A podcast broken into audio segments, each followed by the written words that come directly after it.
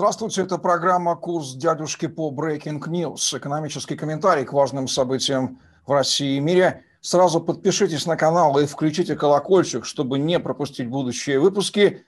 В студии экономист и предприниматель Дмитрий Потапенко и я, экономист и ведущий Евгений Романенко. Дмитрий, приветствую вас. Добрый вечер. Росстат с недельной задержкой опубликовал данные о реальных располагаемых доходах населения за первый квартал. По итогам января-марта граждане России обеднели еще на 3,6%. Спад доходов ускорился в 4 раза. Лишь 6,4% россиян имеют доход от 75 тысяч рублей в месяц. 80% зарабатывают меньше 45 тысяч. Каждый второй живет на сумму меньше 27 тысяч рублей в месяц – Каждый третий вынужден жить на 633 рубля или 8,2 доллара в день. Каждый пятый живет на 6,2 доллара в день, а у каждого десятого доходы не превышают 10 тысяч рублей в месяц. В Минэкономразвитии уже заявили, что Росстату, дескать, надо изменить методологию сбора данных о доходах населения, ибо едва ли не самый чувствительный для власти показатель, вопреки логике прорыва и побед неуклонно падает с 2014 года. К началу 2021 года уровень жизни оказался на 10% ниже до крымского и фактически вернулся к отметкам 2010 года. И в довершение Минтруд разработал проект приказа об отмене понятий потребительской корзины и прожиточного минимума – которые используются для расчета важных показателей социального обеспечения. Все это в целом соответствует главному историческому тренду. Великие прорывы и победа того, что мы ошибочно называем государством, всегда щедро оплачивались имуществом и жизнями основной массы фактически бесправного и закрепощенного населения.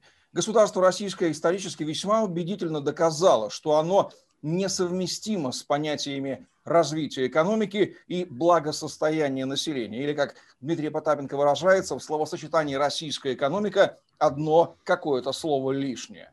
Более того, есть устойчивое ощущение, что внутренне где-то население с таким положением дел в общем и целом согласно, ибо веками в этом смысле ничего не меняется.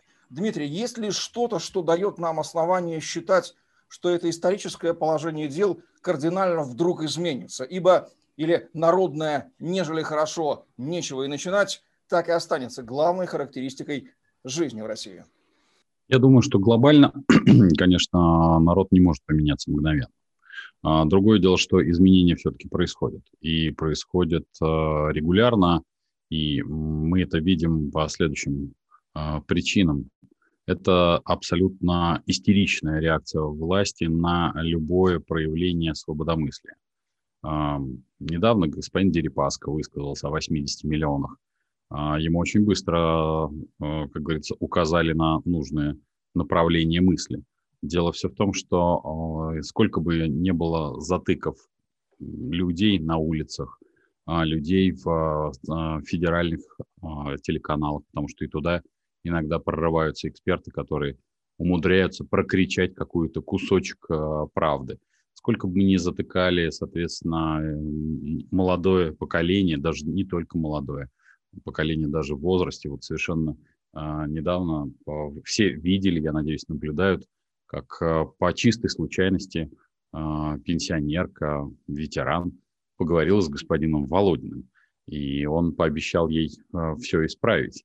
Но напомню, что пенсионерка хотела, чтобы были, чтобы меньше воровали, а не что-то там произошло в ее личном благосостоянии или в ее окружении. Ну вот как будет исправлять господин Володин, являющийся, напомню, у нас верховным главой, я назову его так, Государственной Думы что чиновники начнут меньше воровать, я, честно говоря, не знаю. Почему до сих пор, почему до сих пор народ плохо живет? А, вся проблема заключается в том, что в 21 веке очень сложно утаить а, какую-либо информацию под ковром. Она все равно будет прорываться. Да, методику можно изменить. Да, можно а, любому затыкать и говорить, что там по какому-нибудь паритету покупательной способности мы находимся на шестом месте. Я регулярно вижу в пустопорожних э, трольских, э, соответственно, профилях эту отсылку, что вот смотрите, на самом деле-то мы живем практически точно так же, как живет Германия, Швеция или еще кто-то.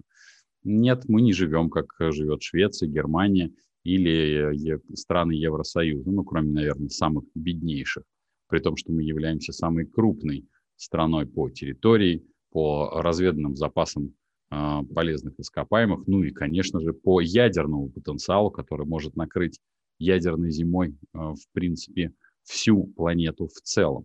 Поэтому вот эти несколько новостей, а это на самом деле несколько новостей и падение а, доходов населения, которое продолжается уже восьмой год подряд, вне зависимости от того, как бы ни какие публичные а, обещания не давали нам на новых обещаниях.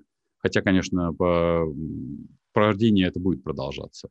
Даже если поменять методику, это будет прорываться в других так скажем, показателях. Никто не должен стешить себя иллюзией, что отмена потребительской корзины, такого термина, он весьма условен. Такого термина, как прожиточный минимум, который тоже весьма и весьма условен, потому что на него ни прожить, ни потреблять невозможно, приведет к тому, что э, удастся как-то зарыть под э, ковром абсолютную нищету нашей э, страны, абсолютную нищету наших сограждан, о которых э, говорят в том числе, как вы видите, на верхах, и оценивают это в 80 миллионов. К этой цифре я бы, конечно, скорее отнесся бы с вниманием и э, проанализировал бы ее по причине того, что, исходя из реальных методик, которые есть на сегодняшний день, а именно методика, которая включает в себя все необходимые товары и услуги, включая в том числе и телефонную связь, и интернет, который нельзя уже отнести к вещам из экстраординарного списка, это все, конечно, приведет к цифрам действительно куда больше, чем показывает Росстат э, о цифрах бедности в 20 миллионов. И это было, есть и является нашим с вами настоящим, которое мы с вами обязаны обсуждать и показывать его, его неприглядную в том числе личину в наших программах. Ну а приглядную будем тоже стараться показать особенно усилия наших чиновников, которые пытаются всеми возможными и невозможными путями засунуть грязное белье обратно в э, корзину. Не получится. Оно все равно у вас вылезает. Россия по итогам 2020 года заняла четвертое место в мире по объему госрасходов на оборону, уступав, уступив лишь Соединенным Штатам Америки с их 7 778 миллиардами долларов Китаю, 252 миллиарда долларов и Индии, 73 миллиарда долларов. А вот по доле этих расходов в ВВП она опередила все 15 крупнейших экономик планеты, потратив 4,3% ВВП. Это больше, чем любая из стран НАТО. Дмитрий, являются ли военные расходы экономически эффективными? Ну, если, конечно, такой вопрос не звучит кощунственно в условиях осажденной врагами крепости, образ который рисуют пропагандистские СМИ в головах россиян. И не эта ли цифра дает нам убедительный ответ на риторический вопрос, вынесенный в самую первую новость? Я думаю, что вот эта доля, да-да, мы вас пересчитали, и это действительно так. Мы э, больше всех стран мира тратим процент от ВВП. Ну, по... тут наверняка найдутся тролли, которые напишут, что если вы не будете кормить свою армию, вам придется кормить чужую армию. Видите ли, в чем дело? А, в... Исходя из того, что 21 век – это век а, такой активной экономической э, борьбы, то мы с вами уже кормим эти э, армии. Простите, вы не можете отключить э, себя от всемирной паутины, потому что для маленькой страны, такой, которая является Россией, нецелесообразно создавать технологии замкнутого цикла. Невозможно создать самостийный интернет, потому что все равно придется применять сервера иностранных государств, а если вы привезете сюда сервера, то они все равно окажутся серверами иностранными, программное обеспечение по большей части все равно окажется иностранным. Ну и так я могу раскладывать все составляющие этой важной части э, духовных скреп, как многим кажется, что вот главное быть э, абсолютно независимым. Мы зависимы все друг от друга. Это 21 век. Надо сказать, и в веке 19 зависимость друг от друга была крайне высока. Другое дело, что ее можно было нивелировать или можно было переламывать, скажем так, ситуацию, когда вы, развиваясь технологически, могли предложить свой технологический прорыв, свой технологический ключ, который мог а, быть выгоден для продажи или выгоден был бы для а, взаимодействия с иностранным государством. Поскольку мы ушли в технологический тупик, из этого технологического тупика мы можем грозить только ключом на 32, но никак не ключом, который открывает все технологические двери. Поэтому на сегодняшний день, конечно, доля расходов а, запредельная. При этом мы с вами видели вооруженный конфликт а, Армении и Азербайджана, в котором, в общем-то, Россия очень быстро приняла сторону, скажем так, нейтралитета без вступления в какое-либо боестолкновение. В том числе, кстати, если мы посмотрим, погонять-то мы, конечно, вдоль границы с Украиной бронетранспортеры и э, железнодорожные составы можем – а вот умеем ли мы этими железнодорожными составами, а точнее этой бронетехникой пользоваться? Потому что в отличие от стран НАТО, которые, ну, хоть изредка, но вступают в реальные боестолкновения, у нас почему-то все закрывается так называемой ЧВК, то бишь частными компаниями, по сути дела наемниками, но никак не регулярными войсками, которые вступают в реальные боестолкновения. Это к рассуждению тех персонажей, которые искренне считают, что уж если это война, уж тут-то мы повоевать сможем. Честно скажу, что я против а, любой военной операции. Причина очень простая. В ней всегда гибнут люди, всегда гибнут мирные жители, а пропагандисты, которые пишут в том числе а, под этими постами и э, всегда находятся в анонимной э, зоне, они ни при каких обстоятельствах не окажутся на передовой в военной, как говорится, форме и тем более в окопах. Окажутся в обычные простые русские ребята. Поэтому помните об этом. Расходов у нас действительно много. Другое дело, что эти расходы абсолютно неэффективны. 21 век – это война экономик, война технологий, которую мы проигрываем изо дня в день, из десятилетия в десятилетие. Правительство России предложило привлечь к строительству Байкало-Амурской магистрали БАМа и Транссиба осужденных. Необходимость привлечения дополнительной рабочей силы возникла из-за нехватки кадров для большого масштаба работы и неполного возвращения в Россию после пандемии трудовых мигрантов, в зависимости от которых тоже успела сложиться. По закону на работников и числа заключенных распространяются конституционные гарантии, работа подлежит оплате, при этом заключенные должны находиться в изоляции и охраняться на строительные работы, как правило, берут только тех, кто добровольно выразил готовность поучаствовать. Но мы понимаем, как эта добровольность реализуется. Дмитрий, традиция использовать дешевую, бесправную рабочую силу зеков, солдат, нередко студентов в государстве российском давняя и очень живучая, потому что она соответствует тысячелетней логике не интенсивного, как на Западе, а экстенсивного использования любых имеющихся ресурсов. И поэтому они нужны все больше и больше. Как вы оцениваете экономическую эффективность использования заключенных на больших государственных сибирских стройках? И стоит ли ожидать роста числа осужденных в России, если эта инициатива придется ко двору? Я все-таки рассчитываю, что а, роста осужденных а, не будет, а вот то, что произойдет а, деградация – Деградация технологическая. Дело все в том, что не будет никакой, э, не, должно, никого не должно быть иллюзий, что вот этот дешевый рабский труд э, приведет э, к каким-то прорывным шагам. Причина очень простая. Заключенный и вообще рабский труд всегда приводит к тому, особенно в веке просвещения, что люди будут не просто саботировать эту работу, хотя они сначала якобы добровольно, принудительно на нее пойдут, но и будут вредить.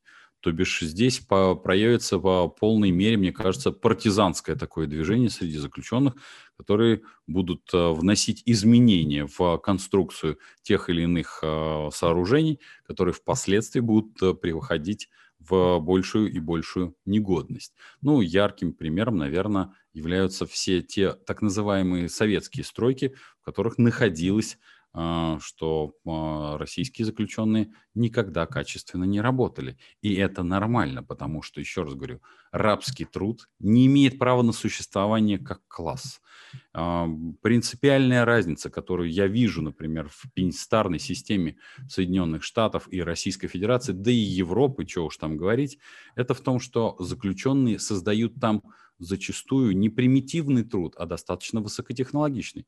Многие видели, надеюсь, и посмотрят, и найдут в интернете, в том числе и на YouTube, как в, при американских тюрьмах, при европейских тюрьмах э, ставятся автомастерские, где делаются уникальные товары, а это означает, что это другая стоимость труда, другой э, технологический подход. У нас же в основном все это заканчивается лесопилкой, то бишь производством обычной доски и обычной щепы.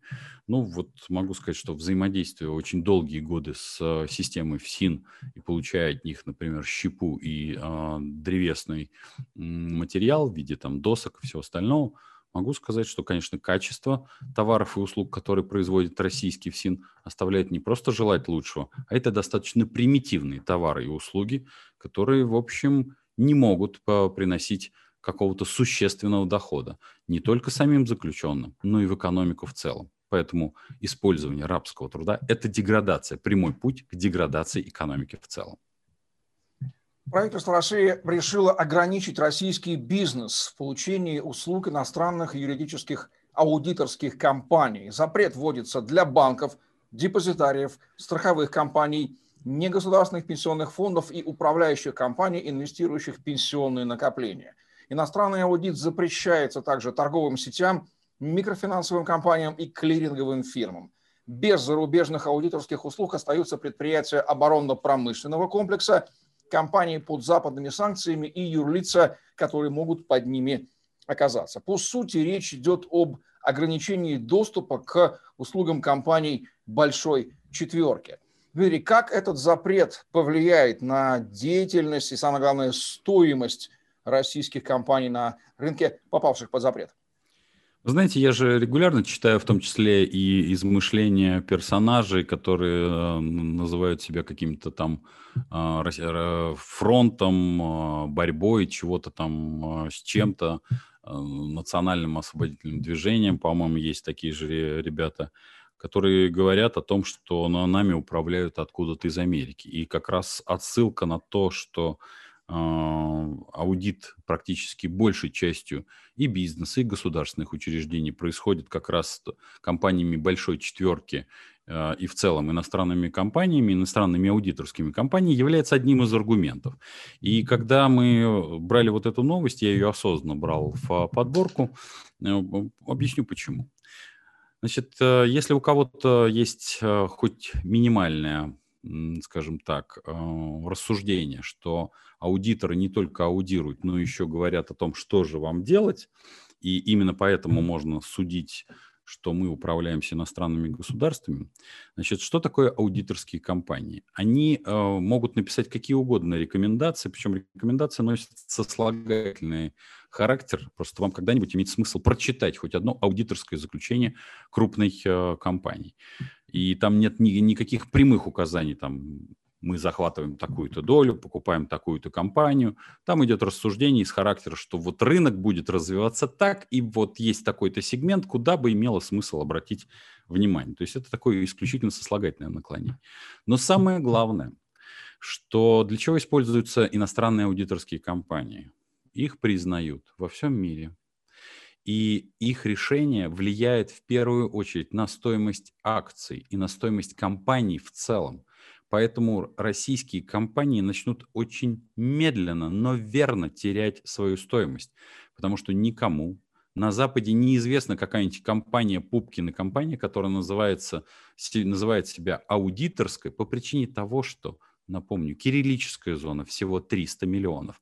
И эти компании, какие бы они ни были красивые в рамках этой кириллической зоны, никому не известны на внешнем рынке. Неизвестна их главная штука, такая матерное слово, которое неприемлемо для многих из наших граждан – репутация. Причем репутация из десятилетий в десятилетия. У нас-то современной России от силы-то можно назвать 30 лет. Аудиторские компании той самой большой четверки, они не самые лучшие ребята, поверьте мне с, практически с каждой из них я работал. Прекрасно понимаю уровень э, компетенций специалистов, особенно тех, кто приходит на первые встречи. Но тем не менее, у этих компаний есть репутация.